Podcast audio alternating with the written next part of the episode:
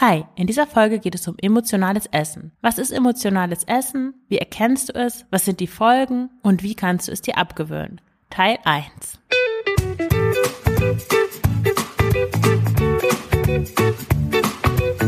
Schlanke Gedanken. Abnehmen mit Kopf und Herz.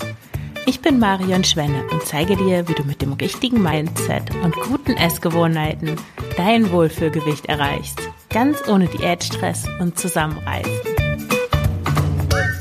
Herzlich willkommen zu dieser neuen Folge des Schlanke Gedanken Podcasts. Heute zum Thema emotionales Essen, erkennen und abgewöhnen.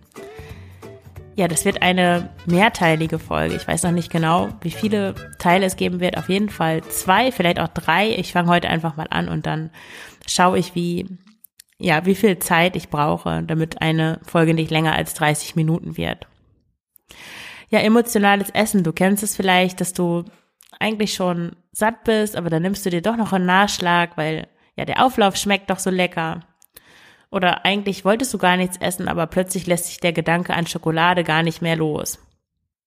Und es gibt so diesen Spruch, wenn Hunger nicht das Problem ist, ist Essen nicht die Lösung. Und genau, ja, das ist eigentlich der Kern von emotionalem Essen. Zunächst einmal, was ist emotionales Essen eigentlich genau? Emotionales Essen setzt sich aus zwei Komponenten zusammen. Einmal isst du, obwohl du eigentlich keinen körperlichen Hunger hast. Und andererseits nutzt du Essen, um mit Gefühlen zurechtzukommen, die du nicht fühlen kannst oder nicht fühlen willst. Und das heimtückische an emotionalem Essen ist, dass du oft gar nicht merkst, dass du überhaupt aus emotionalen Gründen isst. Also bevor du anfängst zu essen, merkst du nichts, du fühlst eigentlich nichts richtig. Vielleicht noch so ein, nur also eine Leere oder einen inneren Drang, aber was du vor allem spürst, ist der Wunsch zu essen und der ist so ganz dringlich, dass eigentlich nichts anderes mehr Platz hat. Du hast so das Gefühl, wenn ich jetzt nicht esse, dann und ja, was dann wäre, weißt du eigentlich nicht, aber du weißt vor allen Dingen, dass du jetzt essen musst. Und das kann auch ganz unterschiedlich sein. Also die Situation kann, kann verschieden aussehen. Zum Beispiel so, dass du weiter isst, obwohl du schon satt bist. Oder dass du dir einen Nachschlag nimmst, obwohl du gar nicht mehr hungrig bist. Oder du räumst den Tisch ab und isst dann noch schnell die Reste deiner Kinder auf, obwohl du auch schon satt bist. Oder du isst ein Dessert, ohne hungrig zu sein. Oder nachmittags, so in diesem Nachmittagstief, fängst du an, irgendwas zu essen. Oder du hast dir vorgenommen, weniger Süßes zu essen und abends auf dem Sofa isst du dann doch Schokolade. Ja, welche Gefühle sind das, die da hinter dem emotionalen Essen stehen? Also es sind vor allem erstmal unangenehme Gefühle. Heiße Kandidaten sind da Wut und Trauer. Wut ist so etwas, das wir schon als Kinder gelernt haben zu unterdrücken, besonders wenn wir Frauen sind ja, als Frau wütend zu sein, ist nichts Gutes. Also kleine Mädchen dürfen zwar weinen, aber wütend sein, bitte nur kurz und nur im begrenztem Rahmen. Deswegen schlucken wir noch als erwachsene Frauen unsere Wut oft runter. Ja, und Trauer ist einfach so anstrengend und ja, oft nicht, ja, nicht so schön zu ertragen einfach. Und natürlich ist jeder irgendwie lieber fröhlich als traurig. Ja, aber es ist auch gar nicht so, dass emotionales Essen sich auf negative Gefühle beschränkt, wobei eigentlich die Einteilung von Gefühlen in gute und schlechte, positive und negative gar nicht so vorteilhaft ist, weil es an sich keine positiven und negativen Gefühle gibt. Es ist eigentlich leichter, einen angemessenen Umgang mit Gefühlen zu finden, wenn du anerkennst, ja, dass eigentlich alle Gefühle ihren Platz im Leben haben und keins besser oder wünschenswerter als ein anderes ist. Oft hat emotionales Essen auch mit so Gefühlsäußerungen wie Aufregung zu tun oder Sorge, die eigentlich auch gar nicht so direkt zuzuordnen sind zu positiv oder negativen Gefühlen. Ich würde auch sagen, dass so eine Reaktion auf körperliche und seelische Bedürfnisse, wie zum Beispiel das Bedürfnis nach Ruhe, nach Schlaf, nach Bewegung, nach Entspannung oder Entschleunigung, dass das auch emotionales Essen sein kann. Also nicht im engeren Sinne, aber ich würde das schon darunter zusammenfassen. Eigentlich wird in der Literatur übrigens von emotionsregulierendem Essen gesprochen. Ich kürze das jetzt hier aber ab als emotionales Essen. Der Unterschied ist, dass emotionsregulierendes Essen, ja, das bedeutet, dass du wirklich deine Gefühle regulierst mit Essen, dass du nicht anders damit zurechtkommst. Emotionales Essen ist allgemeiner und bedeutet einfach nur, dass du Gefühle beim Essen hast. Und ja, da Menschen Gefühlswesen sind, haben sie immer Gefühle, egal was sie machen. Und beim Essen brauchen wir die Gefühle auch, weil stell dir vor, du würdest keine Freude beim Essen empfinden, dann würdest du wahrscheinlich ja, nie essen, was ungünstig wäre.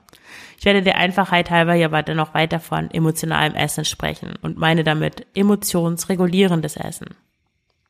Ja, emotionales Essen ist ein Ventil, nämlich das ist eine Gegenreaktion auf Druck. Wenn du isst, obwohl du gar nicht körperlich hungrig bist, dann nutzt du Essen wahrscheinlich als Ventil, um Druck abzulassen. Weil Druck erzeugt Gegendruck und dann brauchst du Essen, um diesen Gegendruck abzulassen. Also guck mal, wo du dir Druck machst in deinem Leben. Vielleicht gibt es bestimmte Gefühle, die du nicht spüren darfst oder die du nicht mehr spüren darfst. Und du sagst dir dann sowas wie, jetzt reicht es doch langsam, stell dich doch nicht so an, reiß dich zusammen, die Trennung ist doch schon so und so lange her oder XY ist doch schon so und so lange tot. Ich hatte das ja, ich gehöre eindeutig in diese Kategorie. Als mein Vater gestorben ist, ich habe ja schon natürlich getrauert, vielleicht vier Wochen oder sechs, acht Wochen, bis das alles vorbei war. Und dann hatte ich aber so diese innere Stimme in mir, jetzt reicht es aber, jetzt reiß dich doch mal zusammen. Das Leben geht weiter, du kannst es jetzt nicht mehr ändern, es ist so, akzeptiere es und fertig. Und das hat dazu geführt, ja, dass ich meine Gefühle der Trauer unbewusst unterdrückt habe und ja, diese Unterdrückung meiner Gefühle Druck erzeugt hat und auf diesen Druck habe ich mit Essen reagiert. Ja, oder eine andere Art von Druck ist so ein, ja, dass du so nach außen hin so super funktionierst. Vielleicht, ja, bist du erfolgreich im Job, du gibst alles, deine Wohnung ist immer super aufgeräumt, du gehst dreimal in der Woche zum Sport und du siehst irgendwie immer super aus. Aber niemand sieht eigentlich, welchen Aufwand du betreibst, damit das alles so ist. Und diesen Druck, ja, der baut sich auf und irgendwann musst du ihn ablassen. Und wenn du diese Folge gerade hörst, dann lässt du den Druck wahrscheinlich mit, mit Essen ab. Oder ein anderer Druck kann auch sein, dass du dich sehr deinen Kindern widmest, dass du auf ihre Bedürfnisse eingehst, dass du dich zur Geduld zwingst, dass du ihnen Aufmerksamkeit gibst, dass du ihre Gefühlsausbrüche spiegelst. Also gerade bei kleinen Kindern kann das sehr anstrengend sein und du dir einfach selber keine, keine Ruhe, keine Pause von all dem auch gönnst.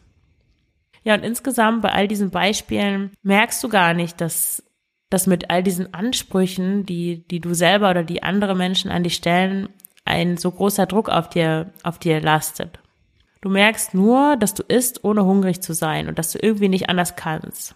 Und weil sich emotionales Essen mit Diäten ja nun nicht im, ja, nicht unterdrücken lässt, scheiterst du immer wieder daran abzunehmen. Wenn du zu emotionalem Essen neigst, ist es logisch, wenn du dann eine Diät machst und du kümmerst dich nicht um dein emotionales Essen, dann nimmst du dir deine Kompensationsstrategie weg, nämlich das Essen. Und die Gefühle sind ja immer noch da, aber du hast nicht gelernt, mit deinen Gefühlen umzugehen.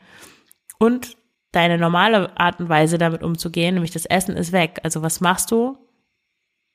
Du drehst eine Woche am Rad und dann kommt der Heißhungeranfall, die Fressattacke. Deswegen funktioniert Abnehmen nicht, indem du einfach dein Verhalten änderst, sondern du darfst dich mit deinem Innenleben beschäftigen, mit deinem, mit deinen Gefühlen, mit deinen Gedanken.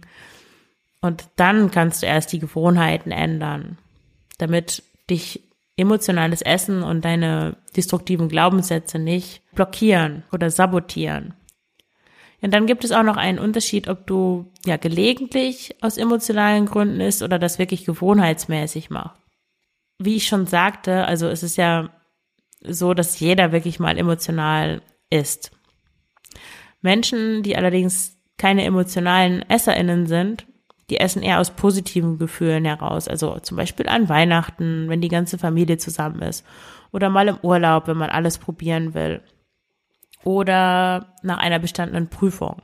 Das ist auch ganz normal, weil der Mensch ein soziales Wesen ist und gemeinsame Mahlzeiten in allen Kulturen so ein beliebtes Mittel sind, um die Gemeinschaft zu feiern und den Zusammenhalt zu stärken. Ja, um dir das zu verdeutlichen, möchte ich dir mal von meiner Freundin erzählen. Ich nenne sie hier mal Sabine. Als ich noch wirklich stark emotional gegessen habe und in diesem Diät, Fressanfall, Teufelskreislauf feststeckte, da habe ich das Essverhalten von Sabine untersucht, weil ich wollte, ich dachte, ich könnte auch so essen wie Sabine und dann wären meine Probleme weg. Und Sabine ist das, was man ja eine intuitive Esserin nennt und äh, ja auch was man natürlich schlank nennt. Sabine isst gern, aber sie mag es nicht, wenn ihr Magen zu voll ist. Und sie, sie isst auch Eis und Schokoriegel und Sesamkringel, aber nur wenn sie Lust drauf hat. Und das ist gar nicht so oft eigentlich. Und wenn sie dann mal ja über ihre Sättigung hinaus ist, dann nimmt sie in den nächsten Tagen automatisch weniger zu sich weil emotionales Essen bei Sabine gar nichts mit einer Gewohnheit zu tun hat. Also sie isst nicht regelmäßig nur deswegen, weil irgendwas gut schmeckt, sondern dadurch, dass sie nur manchmal emotional isst, hat das Essen gar keine Funktion für Sabine. Also ihr seelisches und körperliches Wohlbefinden hat nichts mit Essen zu tun. Sie fand einfach Essen oder sie findet Essen einfach nicht interessant genug, um, um aus dem emotionalen Essen eine Gewohnheit werden zu lassen.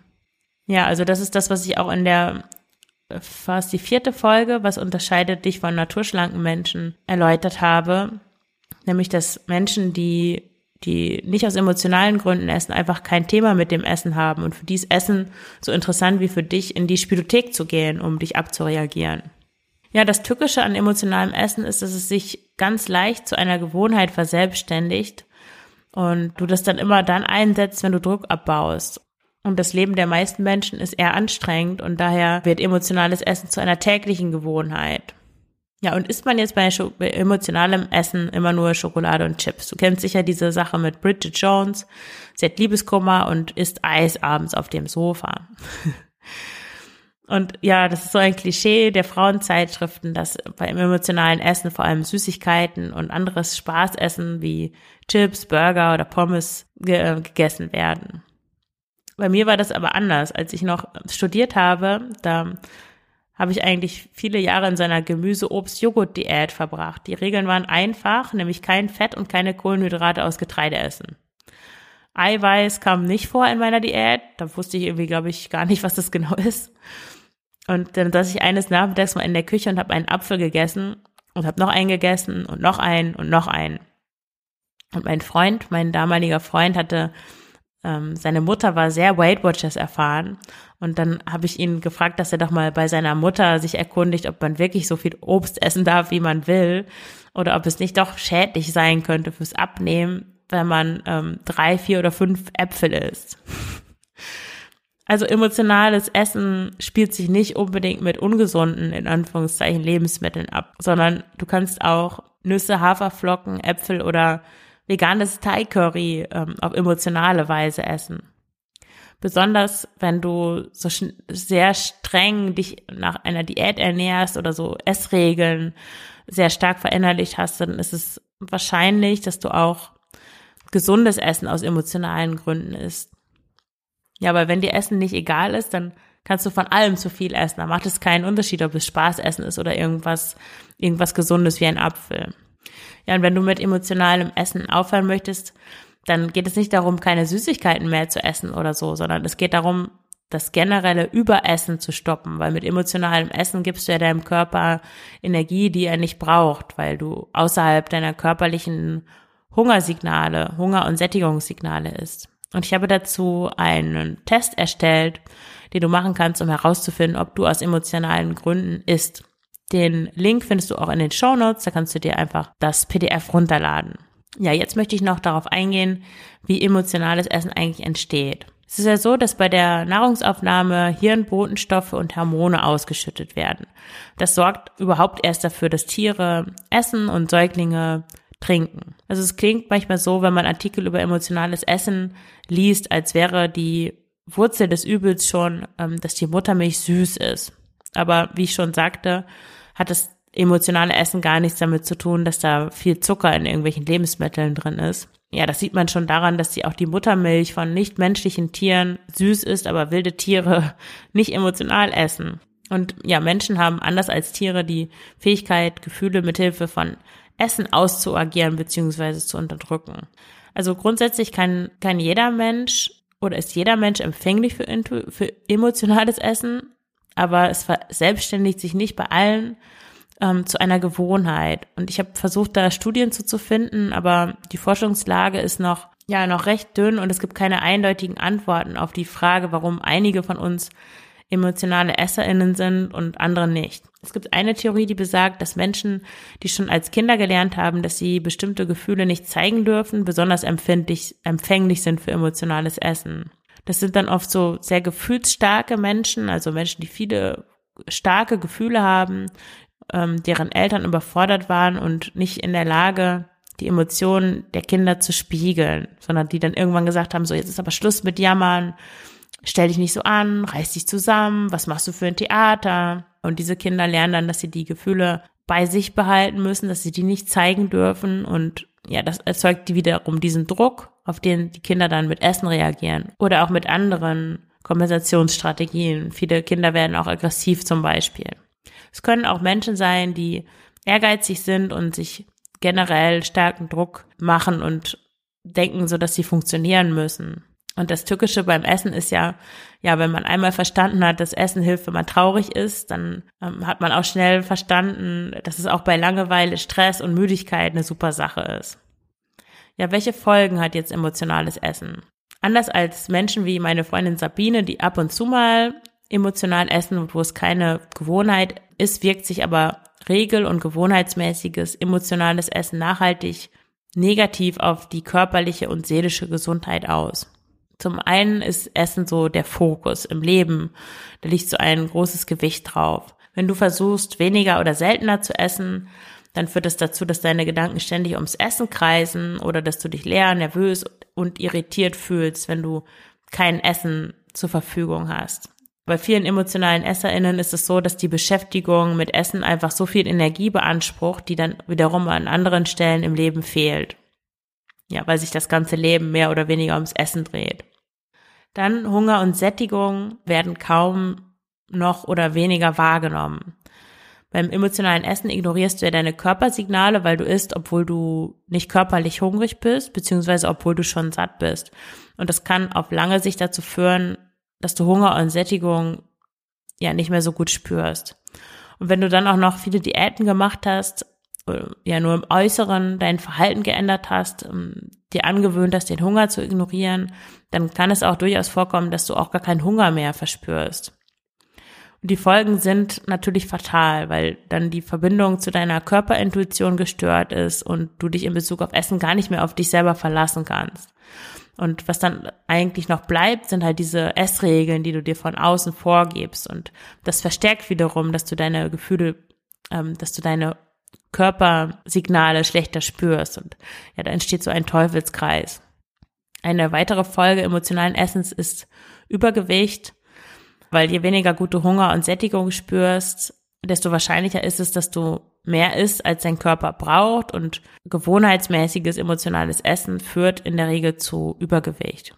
Wie ich am Beispiel von Sabine schon erzählt habe, wenn du jetzt intuitiv isst oder ja einfach nicht aus emotionalen Gründen ist, dann kann es sein, dass du mal auf einer Veranstaltung über deinen Hunger hinaus isst, aber das dann einfach in den nächsten Tagen automatisch ausgleichst, indem du weniger isst. Emotional essende Menschen allerdings fällt es schwer, auf Essen zu verzichten, weil das ja einfach der Begleiter ist, um, um mit den ganzen inneren Zuständen zurechtzukommen. Und da sie dann auch die Signale des Körpers, nämlich weniger zu essen, nicht wahrnehmen, essen sie dann trotzdem. Äh, um das mal an einem Beispiel zu verdeutlichen, also du warst gestresst und irgendwie genervt und frustriert und dann hast du zum Mittagessen mehr gegessen als normalerweise. Und ja, dann wirst du am Abend nicht nur ein Stück Obst essen, weil du noch satt bist vom Mittagessen, sondern du wirst am Abend ein normales Abendessen zu dir nehmen, weil du das glaubst zu brauchen, weil du ja ohne das Essen irgendwie aufgeschmissen bist. Ja, emotionalen Esserin fehlt einfach ohne Essen was. Und deswegen ist es auch so schwer, um das freiwillig sein zu lassen. Das klappt erst dann, wenn eine neue Diät vorgibt, nach 18 Uhr nichts mehr zu essen oder nur acht Stunden am Tag zu essen, dann ähm, gelingt es dann für eine kurze Zeit oder für eine gewisse Zeit weniger zu essen, bis dann das emotionale Essen doch wieder zuschlägt. Eine weitere Folge emotionalen Essens ist Unzufriedenheit mit sich selbst und auch ein gewisser Kontrollverlust. Weil wenn du aus emotionalen Gründen isst, dann kannst du das Essen nicht einfach sein lassen. Und da kannst du so oft an deine Disziplin appellieren, wie du willst. Das funktioniert einfach nicht. Du ziehst dann eine Zeit lang Diäten durch. Ja, wie gesagt, bis das emotionale wieder, bis das emotionale Essen wieder durchbricht und dann hast du den Jojo-Effekt, wiegst mehr als vorher. Wenn du versuchst, emotionales Essen mit Diäten im Zaum zu halten, ist das so, als würdest du ja schmutziges Geschirr in der Spüle mit einem Tuch abzudecken, anstatt es abzuwaschen. Das ist so aus den Augen, aus dem Sinn, das gute alte Prinzip. Und was viele dann nicht sehen, ist, dass Disziplin nicht das Problem ist, sondern ganz im Gegenteil sind emotionale EsserInnen eigentlich tendenziell eher zu diszipliniert und zu ehrgeizig und zu streng mit sich.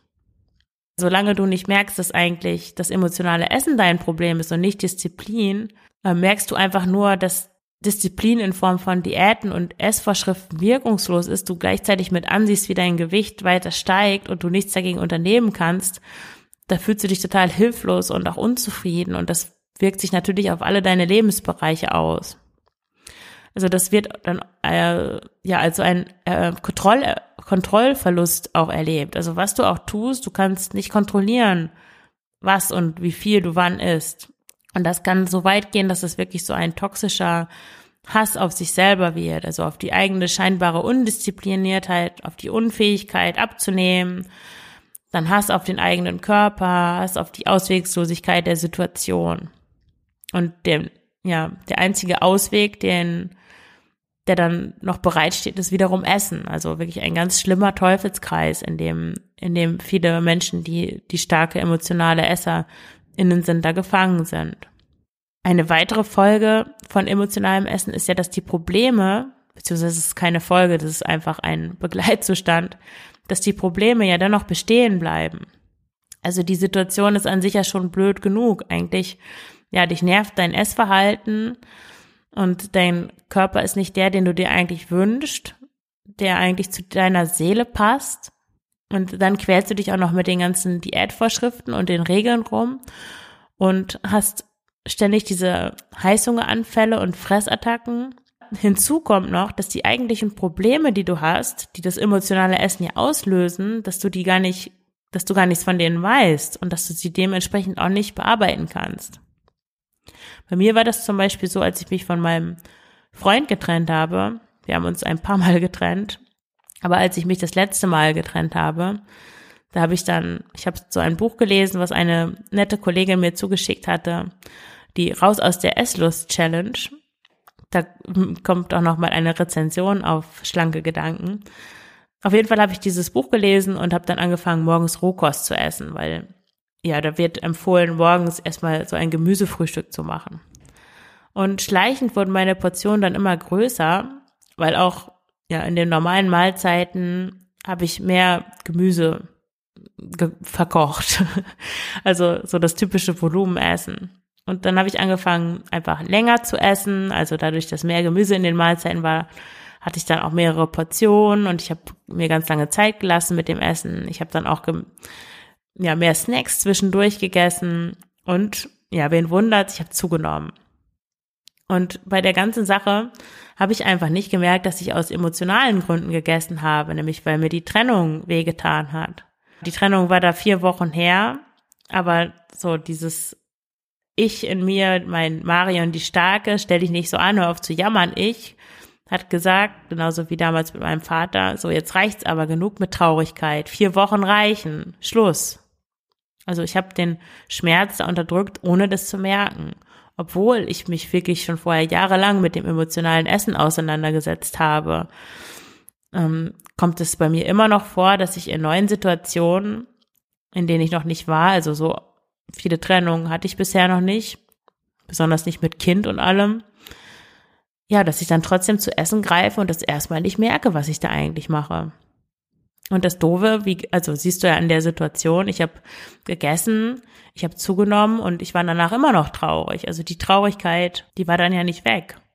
Das war der erste Teil der Episode zum emotionalen Essen, wie du das erkennst, ob du aus emotionalen Gründen isst und was du auch dagegen machen kannst, wie du dir das abgewöhnen kannst. In der nächsten Folge geht es um ein anderes Thema, das weiß ich noch nicht, was da für eine Folge kommt, aber in der übernächsten Folge geht es weiter mit dem emotionalen Essen und da erkläre ich dir, wie du emotionalen Hunger von physischem Hunger unterscheidest und da gebe ich dir dann auch die ganzen Tipps, die du, ja, wie du emotionales Essen stoppen kannst. Also eine Schritt-für-Schritt-Anleitung, wie du aus dem emotionalen Essen rauskommst.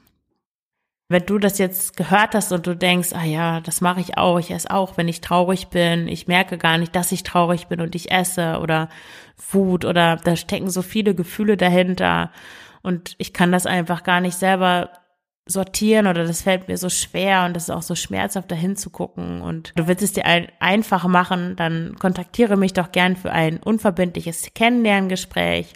Wir schauen dann, ob wir harmonieren, ob wir zusammenpassen und wie ich dir da weiterhelfen kann. Weil ja, wenn jemand von außen auf das Essverhalten schaut und auf die Situation, in, in denen du auch isst, obwohl du keinen Hunger hast, dann fällt es erfahrungsgemäß auch viel leichter mit dem emotionalen Essen. Es ist erstmal zu erkennen, die Muster zu erkennen beim emotionalen Essen und dann auch etwas anderes zu tun, anstatt zu essen. Ja, dabei möchte ich dich gerne unterstützen. Den Link zu dem Kennenlerngespräch findest du in den Show Notes. Ich danke dir fürs Zuhören und wünsche dir alles Gute. Deine Marion.